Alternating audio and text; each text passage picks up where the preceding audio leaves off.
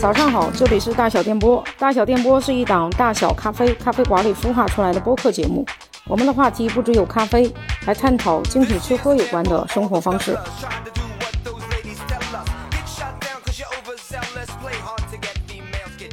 大小电波的听众，大家好，今天是活捉主理人录制现场。今天是我和我的老搭档巴比特咖啡的老板侃老板。哦，嗯，除了侃老板之外呢，还有另外两个朋友都在现场。再说一下，我们今天录制的这个地方比较特殊，是大小咖啡景德镇店。了解我们的都知道，这个景德镇店有一个播客空间，所以我们今天的话就请到了一个跟景德镇在地文化相关的，在景德镇的一个咖啡烘焙品牌德林造味的老板柴老板，跟大家介绍一下你自己吧。 h e l l o h e l l o 我是德林造味主理人蔡玉恒。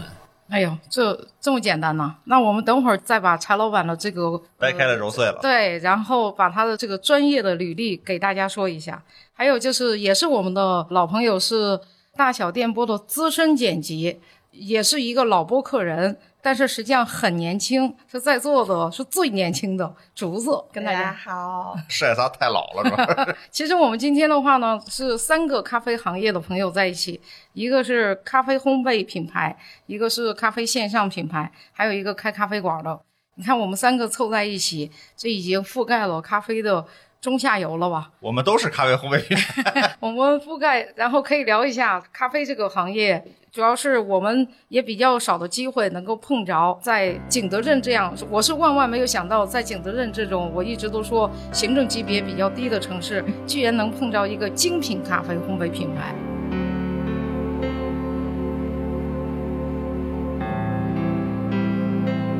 所以柴老板，你先讲讲是怎么想到来景德镇开一个精品咖啡烘焙工厂吗？最开始我其实在武汉，其实武汉最早我了解到大小跟巴比特还是有一段渊源的，因为最早我在武汉做了一款叫过早咖啡，因为我们那个时候没有设备嘛，就去聊城找到了一个，哦，对，哦，这你一说辽又是一个行政，政级别更低的一个城市，没有没有没有，人家行政级别是同一个呃级别的级别都是地级 市，只是更加的没有存在感。 对，所以我们在聊城的时候就是做了那个带泡，因为那个时候啊武汉的过早文化不是比较重嘛，是是，所以我们就用带泡去加武汉早餐的这个清酒去做一个玩法，然后它就更像一些巧克力的味道。我特地去了一趟聊城，聊嗯城然后发发现，哎，巴比特跟大小咖啡怎么也在这里？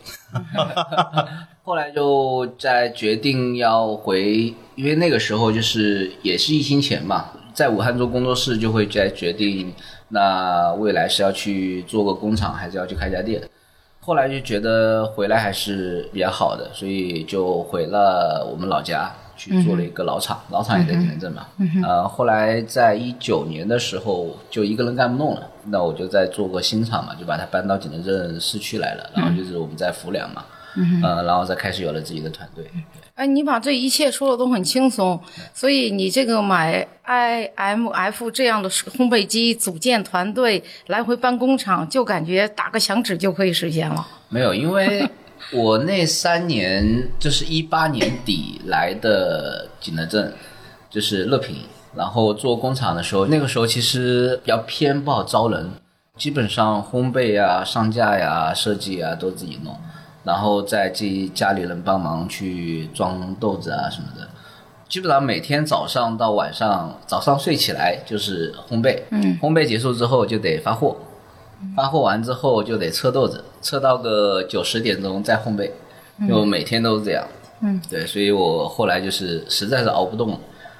才觉得我们要就得做一个新的厂。对， 还是买卖太好，就是。 我们当年也是早七晚十二的嘛，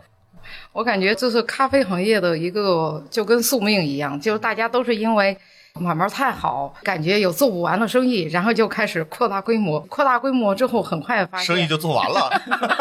对，那个柴老板是二零一六年、一七年的世界烘焙大赛中国区亚军，是吧？嗯、对，后来哦那是时候我还小，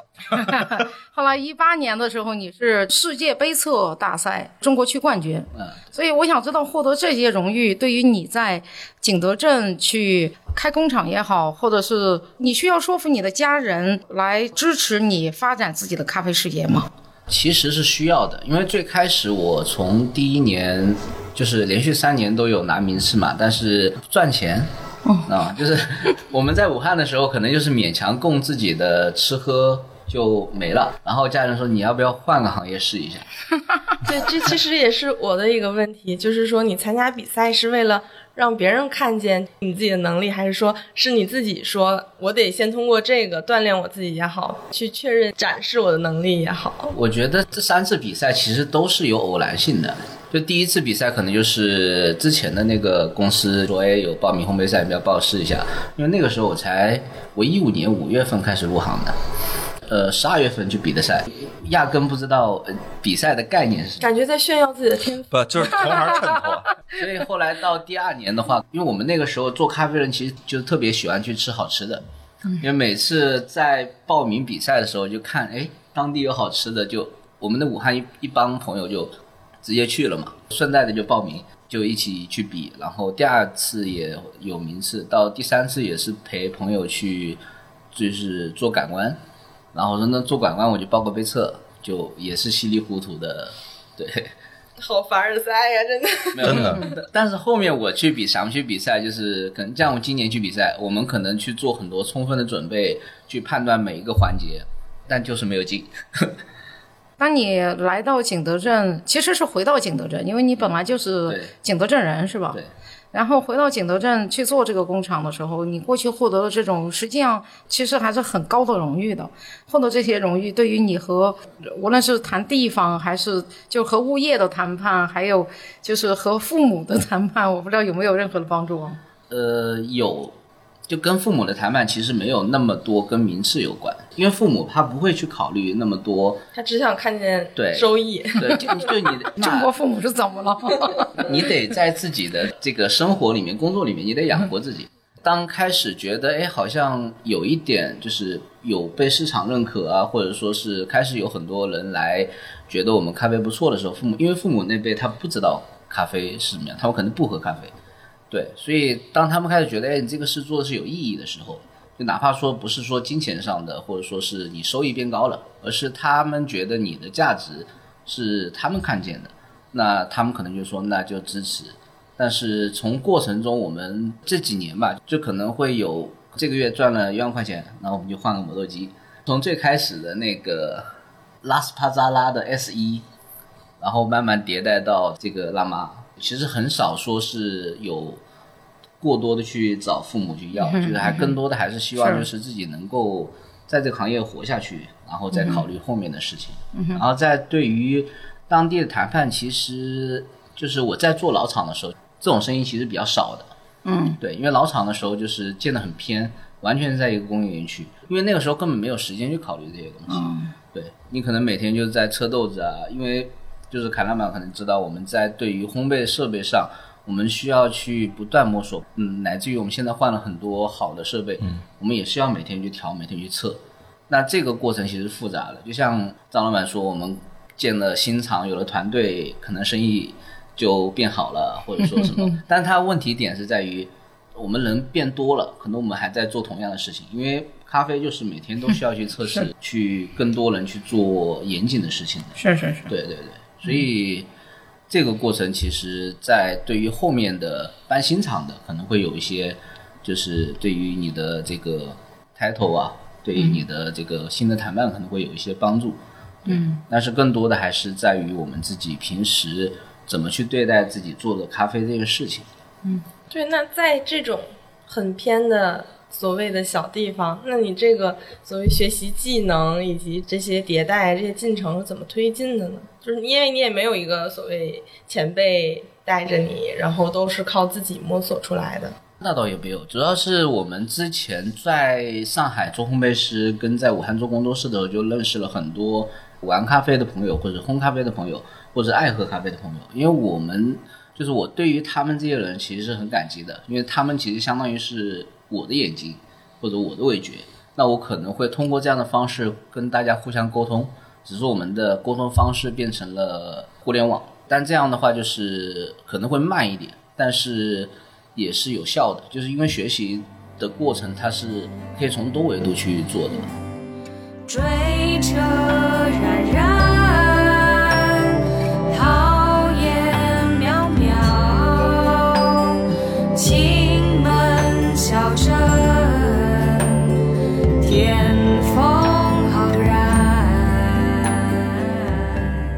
以从这个景德镇创建一个这样的品牌，实际上从一开始就是志在做全国市场。会有这样的想法，但呃，所所以销售的最主要渠道从那个时候开始，实际上就定的是通过电商的渠道去做全国市场嘛。因为那个时候定位其实很模糊，嗯就你那个时候我没有组建团队，包括我们 团队可能到现在才会有一个明确的目标。那个时候我们刚开始培养搭建团队的时候，我们说，哎，我们应该怎么做怎么做。那到后面发现很多东西都是错的，我们其实都是在一个试错的过程。那在试错的过程中，我们知道我们要干什么。所以我从开始做咖啡到现在是没有销售的，嗯，对，就真的就是没有销售，所以量一直在，稳定增长，就是就很 慢。没有销售，然后但是销量一直稳定增长。但是有你又销售凡也尔不一赛定了怎一么把增长。对，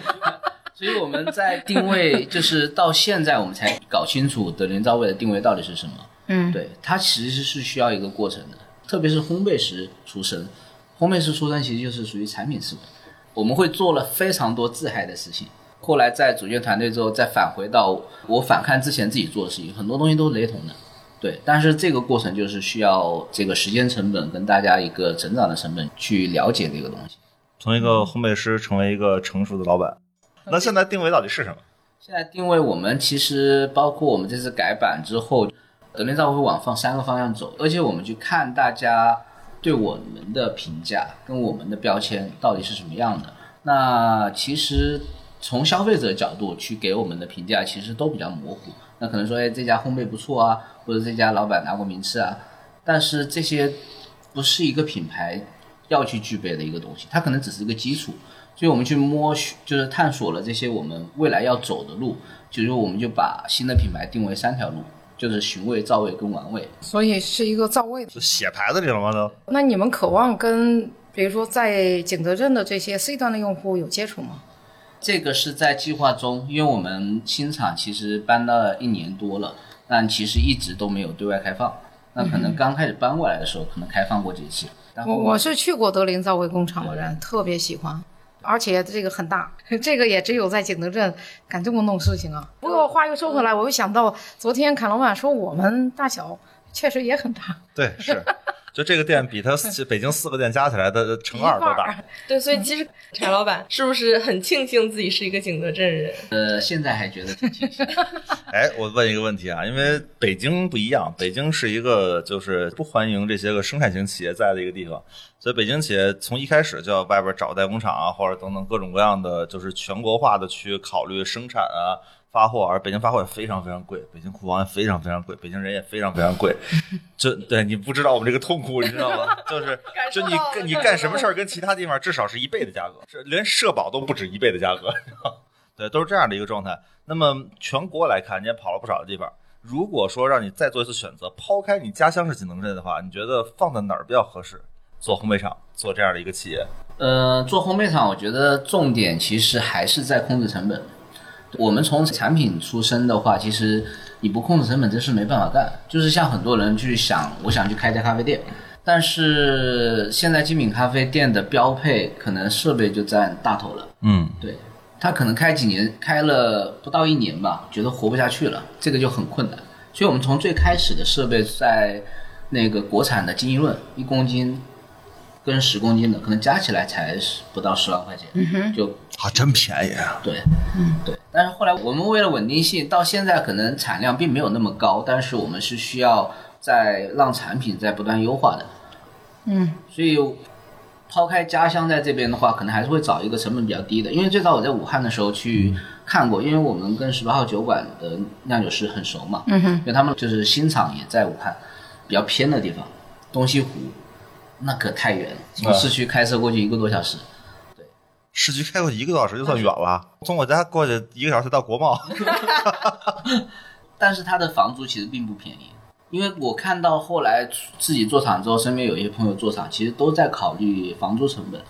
它毕竟是个生产型企是啊业，是啊它的底色就是你要以什么样的成本生产什么样的产品。，对，那在人上呢？因为景德镇还是有这个手工业以及制造业这个传统。嗯，基本但是和精品吃喝的话关系也对都大不大？嗯就是挺大的，因为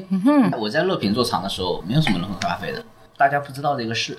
然后也不知道精品咖啡到底是什么。我来补充一下，乐平是景德镇下面的一个县，是吗？其实也是一个市，呃，县级市，县级市。嗯，是说你雇佣到的人上，烘焙师也好啊，然后其实包括到我们新厂的团队成员，大部分都是外地的。嗯，哦，哎，那就是你觉得除了景德镇之外，还有哪儿比较合适？我估计听众乐意听这个，你知道吗？生意经啊，这是可能也就是一些五线城市吧。就线越低越好。对对那接下来遇到就是招人什么的就都不好招。对，但没办法，就是因为我前段时间跟朋友聊过这个事情，因为他可能也要做厂，然后我就说说了我这段经历，因为这段经历其实就是自己手上是没有钱的，嗯，那我可能就是不断有钱就去迭代新的设备或者新的更好的豆子，因为早期我们拿货其实很方便，我们可能一个麻袋呀、或者几公斤啊，其实价格都不高，但现在的话，我们你吨价呀或者是吨价没有优势，嗯，对，所以现在更多的是叠到这个成本上了。所以其实对于在景德镇开一个烘焙工厂，这个店是无论如何，无论是有政府的帮助、家人的帮助，还是自己的积累，是支棱起来了。那它怎么样被外界所知呢？这个其实就跟我们这次强烈需要去改版的原因，因为工厂就回到刚刚的那个问题，我们工厂如果用低成本的方式就会招不到人，但是这样的方式就是你能先活下来，对，你要么用时间换钱，要么用钱换时间，嗯，对，大概就是一个这个这样的逻辑。感觉跟我们创业一样，要么用钱换命，要么用命换钱。对对对，而大部分时候都是别人出点钱，你出点命。对，所以其实，在换到现在来看，就是其实我们在景德镇，然后我们来的这些团队的成员其实也比较喜欢景德镇，因为景德镇它其实有一些创造性跟沉淀，就是可以看到很多工作室啊，或者一些优秀的作者，他们其实愿意沉下心来做好东西的。那这个点其实是更契合我们做这个咖啡这个行业，因为咖啡就是精品咖啡吧，不是一个标品的一个商品。所以它更需要你沉下心去把这个事情给往后走。对，呃这个还挺特殊的，因为就我们的工厂在邯郸嘛，对啊，我就跟土豆他们厂长聊，然后他们说，他们其实刚开始时候大量的就是外地的这些个高水平的人员进来，但其实很多都会走，所以他们就花了非常大的心思，包括我们去在当地培训我们的整个客服啊、直播团队的时候，都是就是北京过去的人一住住一个月。然后做大量的培训，然后他们的整个的烘焙培训什么都是从北京从其他地方再去叫人过去做培训，然后全部把人员都在地化，就是重新从白丁开始培训，花大量钱去培训，因为只有在地的人，他家在这儿嘛。他说不想离开家的话，就会在这儿再持续的做。在相对来说呃，行政级别比较低，行政级别比较低的情况下的 话，就是不好留人嘛。嗯对你有没有考虑过是之后是持续这样的状态，还是会把整个人员更加在地化？因为我觉得这个城市有魅力的。嗯就是的。第一个是他们因为德林照会会来这个城就市，突然开始 闪光，就突然开始闪嗯光，就是我觉本得地人的荣耀。对后续我觉得，因为更多的就所谓的锦漂来到这里，他其实会因为这个行业而爱上这个城市。对，因为这个城市它就不是一个，它可能跟大理还不一样，大理可能它太悠闲了。去休息了，对，但是这个城市它又有悠闲，它又有你的想象力，你又可以做想做的事情，它其实比较符合当下年轻人要去就理解的这个生活的概念。对，就你说的，因为一个行业爱上一个城市，他们团队里的人基本上都是因为投奔你来的景德镇 嘛。有在地化的，然后但也有因为这个咖啡而过来的。对，那可能后来就是慢慢了解到在地性，因为我们也跟大地艺术节有合作嘛，其实也因为我包括我们的玩味的概念，其实也是从这个上面延展出来的。因为最早我们跟武汉十八酿酒也是属于玩味，就是可能通过用咖啡，就是我不局限于你以什么样的形式喝咖啡，但是你喝到的足够自然的味道。对，德林造味的话，我记得，因为我印象中是非常多的咖啡节，甚至于咖啡展会，你们都会去参加。尤其是我觉得德林造味，这是我自己的感觉，不知道对不对啊？是不是在行业内的这个知名度是大于这个在行业外的这个知名度呢？呃，我觉得会，我觉得会有，就是因为行业外，呃，我们属于这种技术类，技术类的话，可能行业内大家交流的比较多，可能就是传播的就比较多，但是对于消费者市场，可能就会比较少了。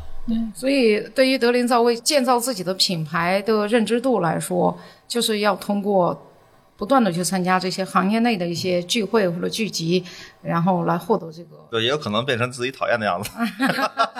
就是我们今年参加了很多，其实有两种原因。第一个是团队都没有去出去做过这些事，嗯、那第一个是让大家知道这些事到底在干嘛。然后第二个是我们能够对于后续的这个可以做过精准的筛选，也是因为这些事情让我们能了解到我们未来定位是什么，我们跟别人比我们差什么，对、我们到底是要模仿别人还是要做自己。对，其实就是一个让大家去思考的一个过程。其实我还是把德林造味的话推荐过给挺多这个在家里喝喝咖啡的这个朋友的。那不推荐我们的，嗯呃，这个都推荐，大家都已经是这怎么过来挑茬了？你知道？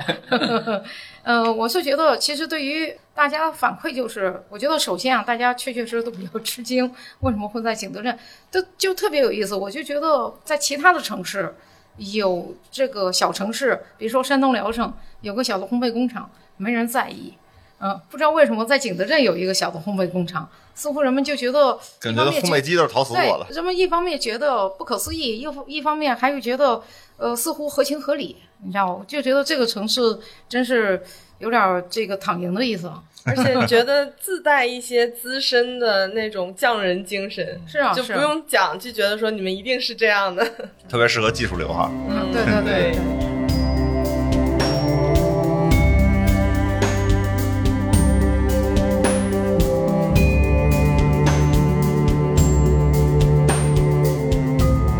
我问问你啊，就是你说干了这么长时间咖啡了，想过开店吗？想过，对，但是我知道开店一定亏，怎么讲？脑子还是清楚为什么？为什 么？就是特别是当下吧，当下包括什么库迪啊、瑞幸啊这种，包括我们的客户，门口有人六块九，我今天下午买了一杯，但是怎据说么大家都还不沉默对，了？为什么 等待你的评突然价，间就沉默了。等待你的评价不。是，据说这个靠练他去买过，他说这个六块九的咖啡品质还不错，肯定比九块九的强啊。这骂谁呢？这是这种店模式就是在于内卷嘛。嗯，就是我们为什么说开店肯定是亏？你的设备迭代啊，或者说你咖啡的出杯量跟你的整个空间成本计算，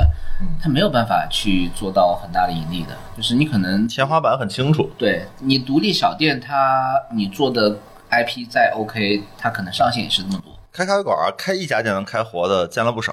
开好多家店能开活的真是不多。对，我觉得大部分人都折在了这个因为开一家店有很多很多可能性啊，就是有很多很多可能性造成的。比如说这附近一共两千户居民，一千五百户我都认识，对吧？有可能这是个老店，从前清开始就这店，对吧？也有可能是房子是自个儿的，对吧？就有各种各样的原因，一家店开火的见得多，但是很多家店就相对来说难。但一家店的天花板又极清晰，就一家店能进去多少人，门口能坐多少人，哪怕站票能有多少人，都很清楚。甚至于你开一家店的时候，就是主理人自己的一个个人店、个人风格的店。对对对，还有很多个人店就是都是奔着你这老板来的，对老板不在我就很失落，对对，哎然后但你老板在了的话，我就奔你来，但老板就拴住了，这干不了别的了。对，所以像现在很多六块九啊、九块九出来，其实就是大家想让咖啡快起来，但是可能有时候咖啡这个东西并不需要太我觉得茶老板给我感觉就是特别的松弛，这人特别的松弛，就是我这很景德在镇北京很少能感觉到的这种就是松弛感。典型走步速度就是我在景德镇走的时候，走着走着走着，我后边人就就已经看不见了，就就完全是这么一个状态。当然，景德镇人开车是是非常追求速度的。我的天哪，我哦，这个电动车啊， 我昨天打了个车，然后呢，我说这个为什么我们这个出是出租车，啊？出租车一直在摁喇叭，一直在摁滴滴，但是我没见它手动。我后来发现他把滴滴改装到了挡把儿上， 就是个扳机，你知道吗？啪啪一直在摁。我这有照片，你知道吗？啪啪一直在摁，然后摁完之后，摁摁完之后的话，我当时说他那个滴滴为什么不用这个滴滴呢？我看了一下，他的滴滴已经拍碎了，就那方向盘中间是裂的。我说这是个急性子，这如此热衷于这个，但是在景德镇确实鸣笛声音特别多，就不知道为什么，可能因为就是就江西的这风格比较火爆，对，可能不大一样。但是这个茶老板的松弛感，就是感觉是生活的那一面，就他感觉生活不一样。那我就想还想问个问题，就是在景德镇开咖啡馆，你觉得跟其他地方有没有什么区别？因为你张老板那如鱼得水啊，对吧？哎就呦，景德镇的咖啡馆有什么特殊的？景德镇其实可以看到比较火的店吧，它其实就是空间。景德镇其实它的特色就在于，如果你的空间够美，那一定来的人比较多。嗯哼，对，旅游城市对旅游城市，因为景德镇慢慢变成了一个新型的一个旅游城市，所以大家来的更多是看偏艺术相关的，嗯，所以跟你空间呐、你的审美啊，它除了咖啡，还有很多其他东西想要。对，所以景德镇开咖啡馆的重点不是在于你卖咖啡卖多便宜，也不是你卖咖嗯啡、你咖啡做的有多好喝，因为我们所谓的精品咖啡的好喝，对于普通消费者来讲，他其实觉得这个到底是什么？可能顶多是不一样。对、哦对，所以在景德镇开咖啡馆，它更多是一个偏向于复合型的、有审美的点，嗯，它才能够生存的比较好。完全同意。那你作为景德镇人有这个责任感吗？就是说啊，我得开出有审美的店，呃，或者说在这个口味上，让大家不要那么的平庸，只追求一个视觉的东西。我觉得大家说到这里，必须得去一趟都灵早味。 嗯，哎对，去了之后你就会知道，以上咱全有。啊一会儿我去去。对于审美上，我其实还是有点负罪感的，因为我其实审美不太行。对，所以我们只是在做，包括所说的这个味觉。其实，呃，我的观念是，我不去强求客人一定喝到什么风味，因为我们是做咖啡豆嘛，所以我们希望做到的是给到客人多大的包容性。对，因为现在咖啡师其实很难找人，因为张老板心有感触。对，所以我觉得就是我们能够让这个咖啡的萃取的包容性变得足够大的时候，可以减少客人的麻烦。而我们作为烘焙端的话，其实就是在减少店铺端因为原材料导致的这个过多繁琐的一个工作。你觉得这种，比如说，呃，德林造味一直都在强调这个造味、玩味，然后实际上就是味觉和嗅觉对的不断的，就跟升级打怪一样对。所以我想知道，在你的这个眼里，这种味觉和嗅觉的训练，对于普通人来说，它重要吗？我觉得挺重要的，因为当我没有做咖啡的之前，就会觉得，比如说我们吃到一个好吃的菜，嗯，我觉得哎这个还不错，没有什么记忆点。但是当你真的开始有了对于味觉跟嗅觉的一个自己的观察之后，会发现很多事情会变得非常美好。会非常有趣，就是我，比如说我们去我去武汉吃个什么东西，我就会记忆犹新，我会想我下次去武汉我还得去吃这个东西，对，所以就是你变得有更有期待了。我也是认为非常重要。我觉得，因为我是一个非常不喜欢，尤其是在北京待久了，这个所有的品牌、资本等等这些都在说这个什么预制菜等等这些，我就觉得这是一个巨大的阴谋，就感觉大家要通过工业化的产品，要把所有人饲养起来变成一个样子，你知道吗？所以我觉得是很恐怖的啊。所以我觉得这种对人类来说有自己的一个感触，跟自己的经历、经验都有关系，还是很重要的。我们企业有一个愿景叫做改变一亿人枯燥的饮食，因为我们在北京才知道枯燥的饮食是什么概念了。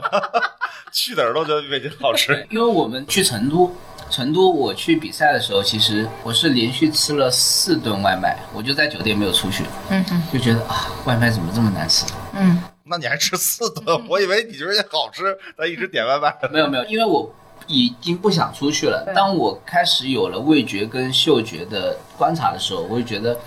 这个好像如果对这个就真的是是的太是的枯燥的一个感觉。是的，我倒觉得，其实大家对于这个所谓味觉训练或者嗅觉训练来说的话，有一个误区，就大家认为这些训练是你喝得出来，我喝不出来，或者你敏锐，我不敏锐。那其实大家更多的是我是不是关注它，对，是不是能够理解它？因为我原来做音乐的时候，我在大学里边测过整个的，就是我的听能，就是我的听力能能分辨出来多少 dB 之间的差异啊，或者多少分贝之间的均衡区的变化。然后在大概率来说，我我之前在录音棚里边有人说，你看这零点一个 dB，哎呦，这不一样了。我说我听不出来，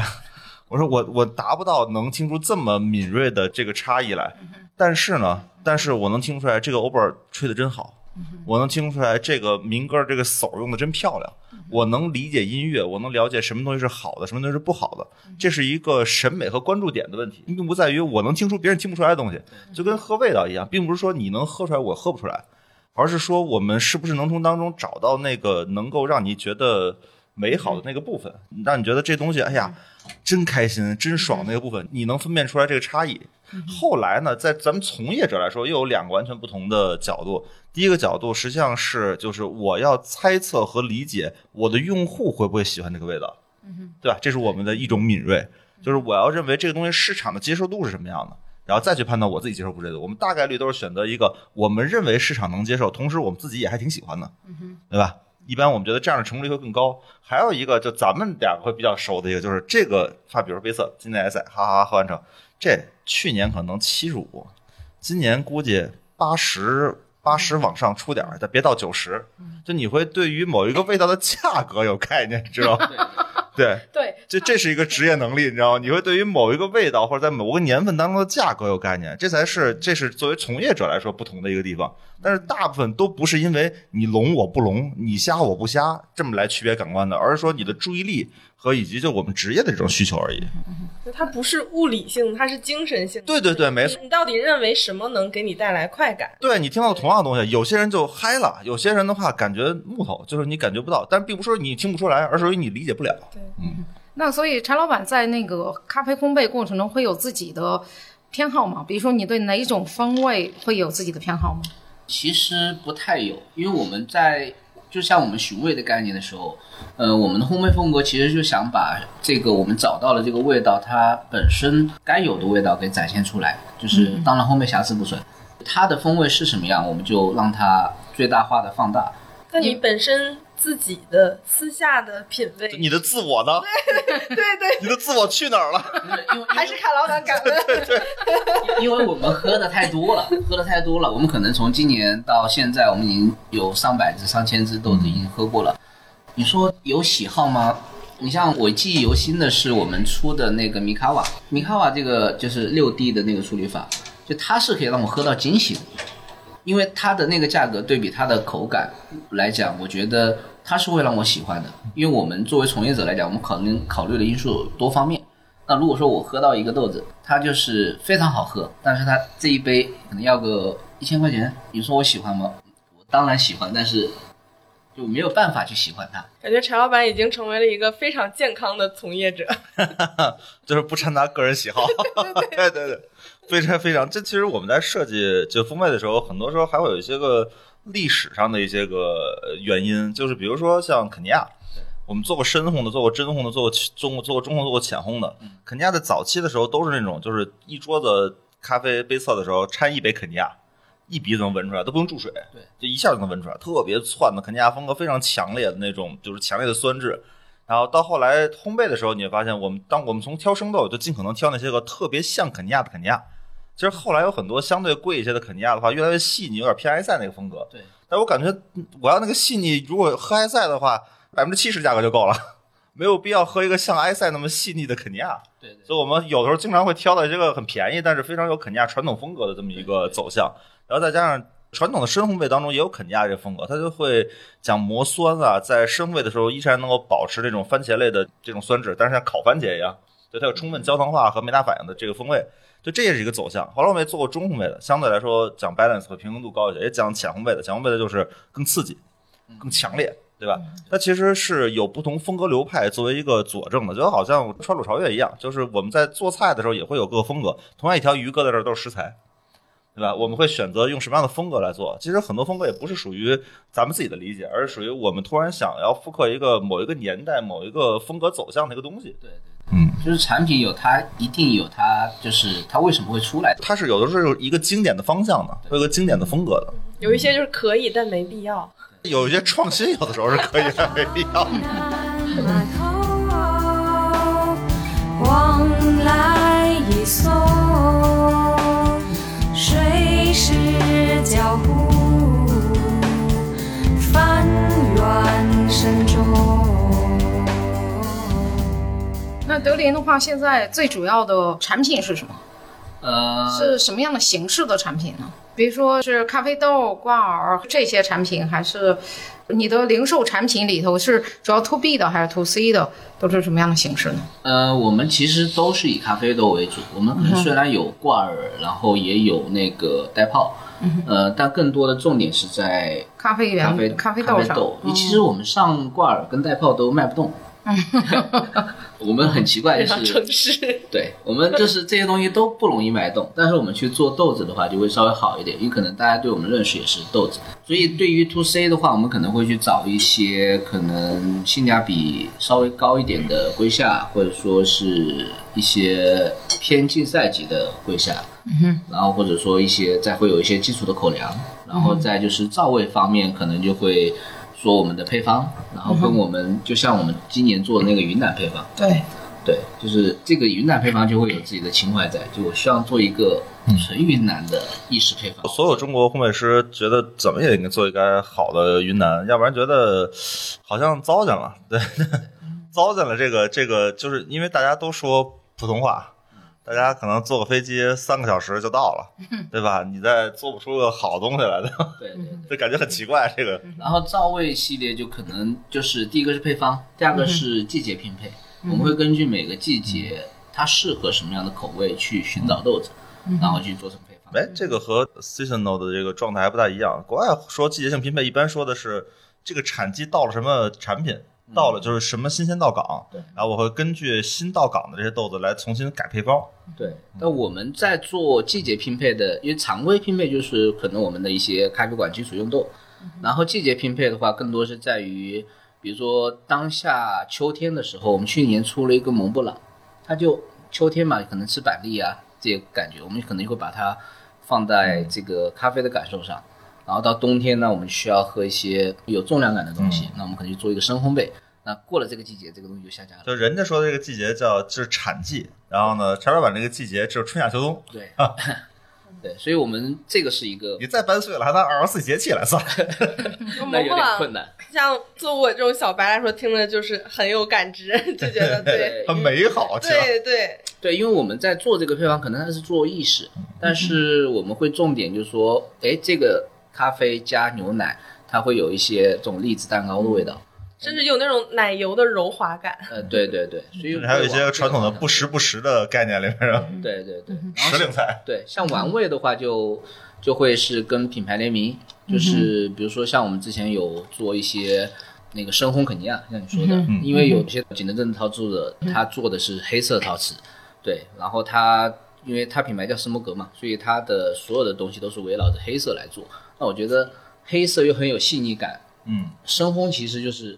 焦糖化，或者说是最后碳化，嗯它是没有什么细腻可言的。那我觉得会一定去选一个密度比较高的豆子，对，它在深烘焙还能保留它的个性和风对格。对，所以就选了一个肯尼亚，然后选了两款肯尼亚拼在一起去做的玩味，然后包括跟之前十八号酿酒的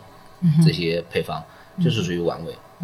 哎，说到这里，我想说一下，我觉得德林造味的话，在景德镇还有另外一个天然的优势，这肯定是其他同行都要羡慕嗯的，那就是你们在景德镇，你们实际上是有大量的这个和呃陶作者的这种跨界合作，对至少你们是有这样的一个机会的，是不是？对对对，因为我们认识了很多陶作者，然后我们工厂其实有很多陶作者的滤杯，他们做好之后，其实会给我们一起测试看看，就是我们会沟通嘛。那这样的话，其实我们也在学习不同行业或者相同的东西，嗯对，所以我们就认识了，就是呃，待会可以去我们工厂看到嗯不同、不同有趣的滤杯，我越来越期待了。对对对。所以你们是这些，尤其是做咖啡器具和咖啡生活方式相关的这些陶作者背后的这个技术支持了。你们是、呃对对这个技术支持就，就咖啡冲煮的技术，是不是？呃，我觉不得光测豆子，也测杯子。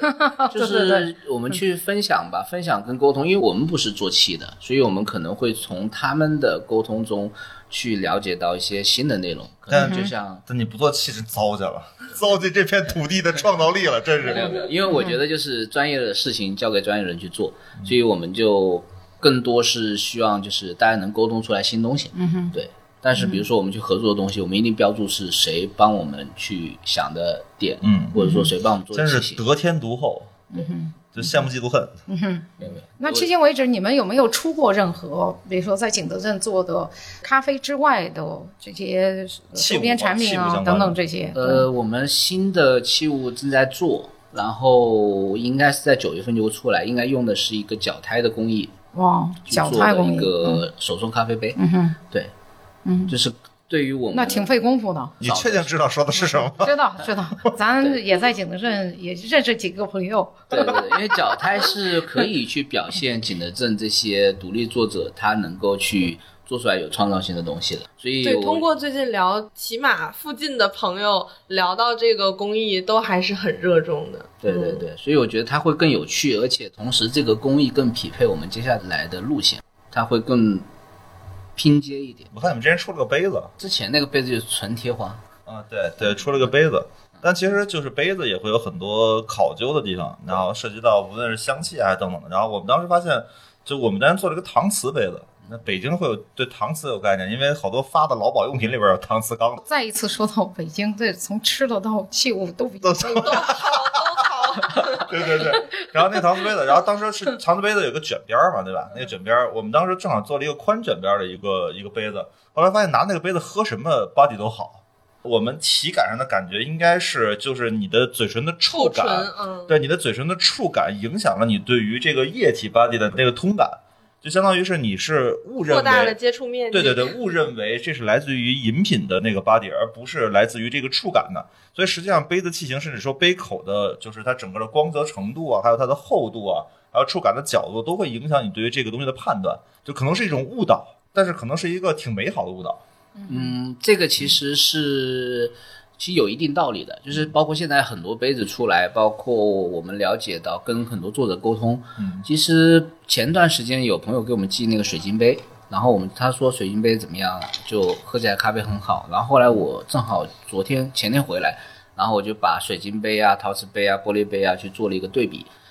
呃，抛开刚刚说的，因为你的触感、感官神经确实是会给你的这个心理带来一些暗示呃吧，暗示，嗯对。但是更多的其实是在于，就我发现，因为我们在做能量选择的一个概念，嗯，然后我发现可以通过这样方式去解释，就是比勒龙的问题。嗯，呃，我们咖啡其实可以从高温到低温，每个温度段它都会有一点口感有点不太一样，嗯，就是你的吸热能力，就是你如果是你都是量杯，杯子没有温的嗯情况下，你倒入热的咖啡进去之后，你有感觉到不同杯子的差异，其实是在于嗯温度差异，温度差异。嗯，对，你会觉得这个好喝一点，那可能它就是在因为它在这个温度段的时候它是好喝的。对对然后再就是气型会改变它的香气。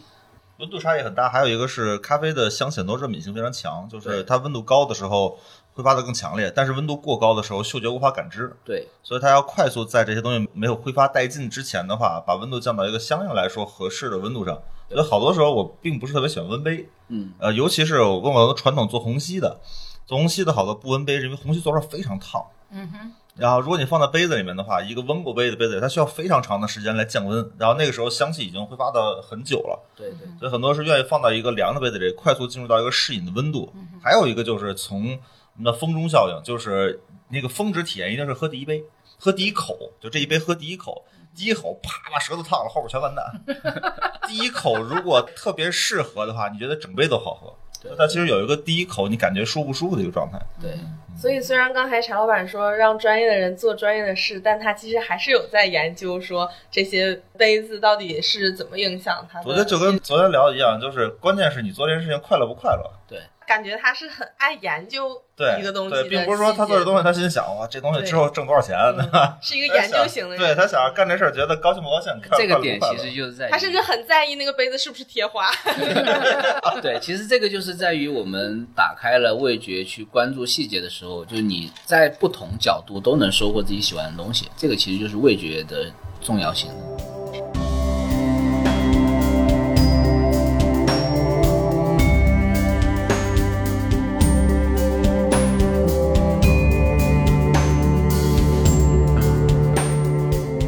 从德龄造位未来概念的发展上来说，需要一个什么样的组织能力去支撑这样的发展呢？这嗯，个我们会分得很细，因为之前也是在模糊的阶段，然嗯后在接下来阶段，我们可能会变得更细一点，专人做专事，能够让比如说做市场的或者做我们社群的，就专门做社群，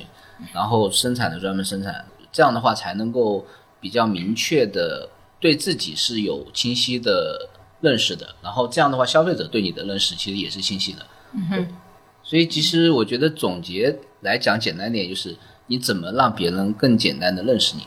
嗯哼，对嗯。但是你们自己团队内部的话，这个人员架构，你们是一个什么样的规划呢？人员架构的话，我们现在其实最开始就会按照那种网上看到的那样，对不对？我可能会分为市 场大啊家都是这么开始我的。都上晚上看的。对，可能从开始从市场啊、生产的啊、然后安全检查呀、这些东西开始。那到接下来的话，我们可能就是产品会分类。嗯哼，我会觉得就是我们的定位什么都想要，嗯哼，但是什么都想要就会变成什么都得不到。嗯哼，对，我们会把我们的平台会进行细分，把我们的产品进行细分。嗯哼那这些细分的产品就这些人负责，这样的话他们也能把这个东西管做好。嗯哼，对，这个是我们接下来的一个方向。而且让他们无限把自己的长处放大。，对，因为太多琐事，就像最早我去做厂的时候，我要面对设计，要面对测试，要面对烘焙，你什么都做不好，嗯对，什么都容易做砸。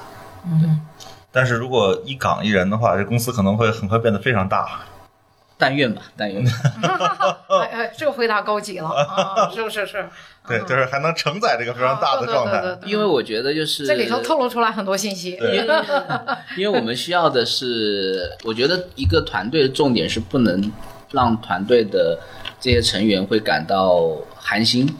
对，我觉得这个很重要，因为大家其实都是有奔头的往这边去做的。那如果太多东西叠加，我觉得成长是需要过程，需要付出代价。但是代价付出过了之后，我们找到了方向，就不能再这么做了。对，所以这样的，在我们找到了方式还这么做的话，其实就是可能我的不合格了。嗯哼。对，那我们在细分之后，他们在他们擅长的领域，嗯哼，或者他们愿意做的领域，嗯哼，做到极致，我觉得就 OK。那如果没有做到，那可能每个人就会去找自己的原因。嗯，对，作为一个新进景德镇咖啡馆的小老板来说，我们这个招人，我自己的一个体会是，呃，我们在北京管理组织的一些方法，实际上是、嗯肯定不能够完完全全应用在当地的。对对，呃，比如说这边人普遍就是，我举个例子，比如说职业化这个事情，就是是我们期待。学是我们期待的这个组织的样子，我提醒外边都听着呢。但是职业化这个事情的话，不是呃，而且也不会成为所有人共同追求的目标的。对，所以，尤其是这个在本地这个招聘的过程中，我是感觉呃，这个还是有挺大的阻碍的。所以我们也要调整一下自己的工作方法。对对，就是柴老板觉得景德镇目前的这个服务业也好，或者说所谓咖啡行业也好，实体行业也好，就是它的发展进程，在你看来，在一个什么阶段呢？刚开始，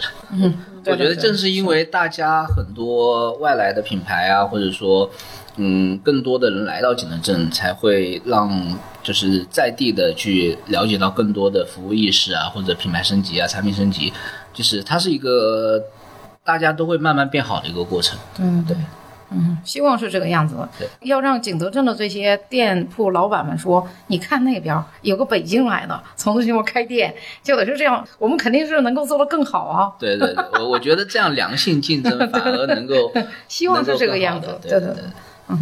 实际上，我们接下来的话也是希望能够多和在地的一些操作者也好，其他的咖啡品牌也好，能够产生更多的这个关联。呃，我之前的话也跟柴老板聊过，我们也许接下来会在景德镇共同去策划、主办一些活动。往小的说，比如说手冲咖啡节；往大的说，那是柴老板带我们玩儿。呃，柴老板可以讲一下那些就是你要做的那个市集，宏还伟有接宏伟下来叙事是吧？那我记得你提过德林造位的话，接下来会有些赛事也会放在景德镇，是啊，吧？对，九披月头蛇的势力来了，哎，没有对没有对没对有，因为我们觉得就是第一个是我们去接这些比赛是觉得，如果说这些爱好者的比赛在景德镇，就是我们之前可能看其他城市的城市赛啊，会觉得哎，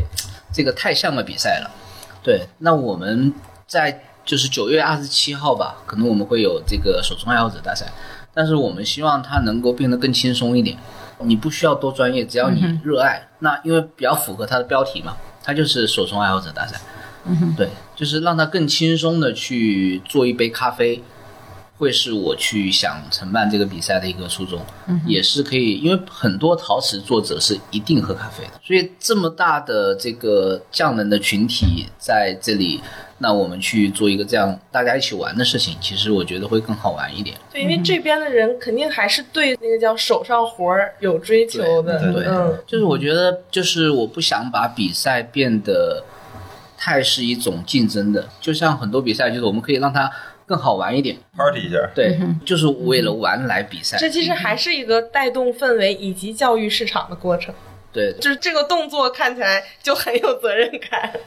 就是我觉得就是好玩才是我们去做这个行业的一个初衷嘛。就是我觉得可能大家做咖啡，就是谭老板也是一样，就是一定是觉得咖啡这个东西有意思，嗯，我们才会去做咖啡。就是商业目标过于清晰，容易让过程显得过于的无 趣。然后就恰巧在景德镇这个城市的氛围跟这个这些作者的氛围，其实比较满足这个点。是的，是的，对，可能在接下来还会有 CTI 的这个趣味冲煮的总决赛，嗯、也会在景德镇。那这样的话，我们其实能够去结合当地作者去玩的跟咖啡相关的东西会变得更多，嗯、对，也会更不一样。事实上，现在在大城市发生的这些市集，就是跟咖啡生活方式相关的，反倒是现在越来越一样了。对，嗯，对，而这一点的话，我咱别的不说，撇开咖啡不说，就加上陶作者这一块儿，这个地方的这个咖啡节也好，类似的这种集市或者是节日，或者甚至于就是一个 party，它绝对是有自己的这个名片的，它会形成自己的。对我觉得，但是刚才回到那个，就商业目的越明确，它过程越痛苦的这个状态，也有一个原因，是因为我们当时粗估了一下，除了北京和天津之外的市集，几乎我们全部都亏钱。然后，当你抱着一个骑手上一个市集，几千块钱的摊位费，然后呢，人工也几千块钱，加上物料啊，整个搬运等等各种各样的钱的时候，你不可能不为了那个商业目标而努力，就真的是参加的很痛苦，这个账摆不平。然后，如果说没有那么大负担，大家反而可以玩的更加的尽兴一点。是，对，这个其实也是我们这次总结改变思路的一个原因，因为我们今年也参加很多，除了在也亏了不少哎啊！呃那肯定亏不 少。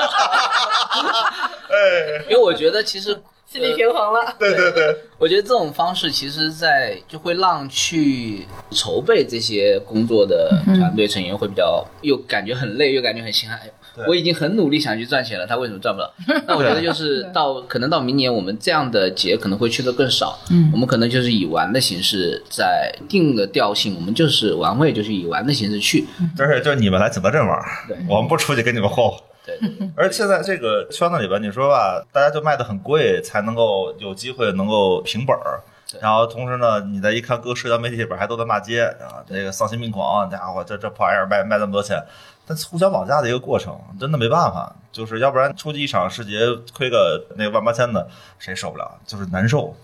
对对对，所以而且现在从疫情开放之后，就是这些集市会变得越来越雷同了，嗯，感觉都一样。连人都一样，是的，是的，都是那些人。嗯，每一次的话都是这个同行见面会，对对对嗯对对。呃，最近接待了两三波北京、上海来的朋友，然后大家去了景德镇的市集，同样的反馈都是这个一个摊子拿到那边的市集去就爆了，全所有人的反应都是这样的，所以现在可以期待一下。啥意思？意思就是说，同样是景德镇的这些摊位放到一线城市，它有自己的识别他度想，多了，他想他跟那儿搁着就爆 了。他在景德镇也是爆的，何必费劲巴拉的弄运动工会去一线城市爆的，对吧？不一定比这儿挣钱，你知道吗？真的，我我在逛这些，第一反应就是我操，这么多人！对， 就你在一线城市市集有现在这么多人吗？其实我们听到这个地方也听得出来，柴老板确确实实非常的松弛，对，很嗯稳，哦哦，非常稳，非常稳啊、而且手握好几个大计划，嗯，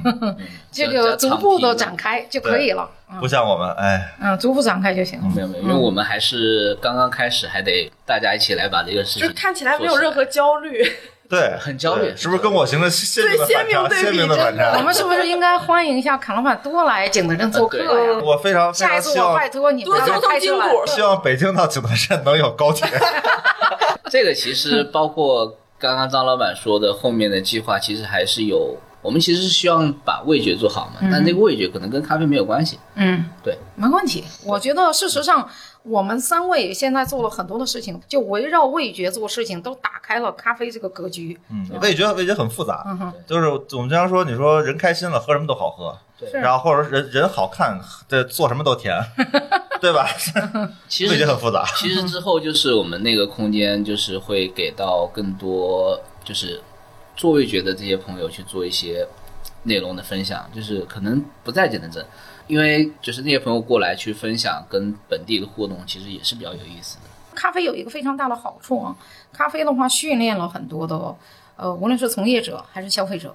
啊，因为以前的时候，绝大多数消费者对于比如说呃有点酸质的这种咖啡风味儿的话是接受不了的，但现在越来越多，甚至于有点走向另外一个极端了， 你知道吧？呃，但是呢，它好歹都是训练过这些、呃、用户的，所以对于接受其他的风味，尤其是也是经过一些精有精品、有优良风味追求的这些食品，大家是有这个天然的这个用户基础的。所以咱们这可真不是仅仅的卖咖啡做的事情，那真是看老板说的造福人类啊！嗯而且陈老板把自己的工厂变成了码头的感觉，他希望所有跟味道相关的东西都集中在他在。对，就是我们希望就是包括同行也好，就是包括侃老板或张老板去做分享，其实都是可以的。我们因为那个空间其实是个希望变成一个第三空间是有价值的，不然那个空间就没有意义。我背后感觉这空间很大，而且很好，嗯嗯我一会儿要去看一看。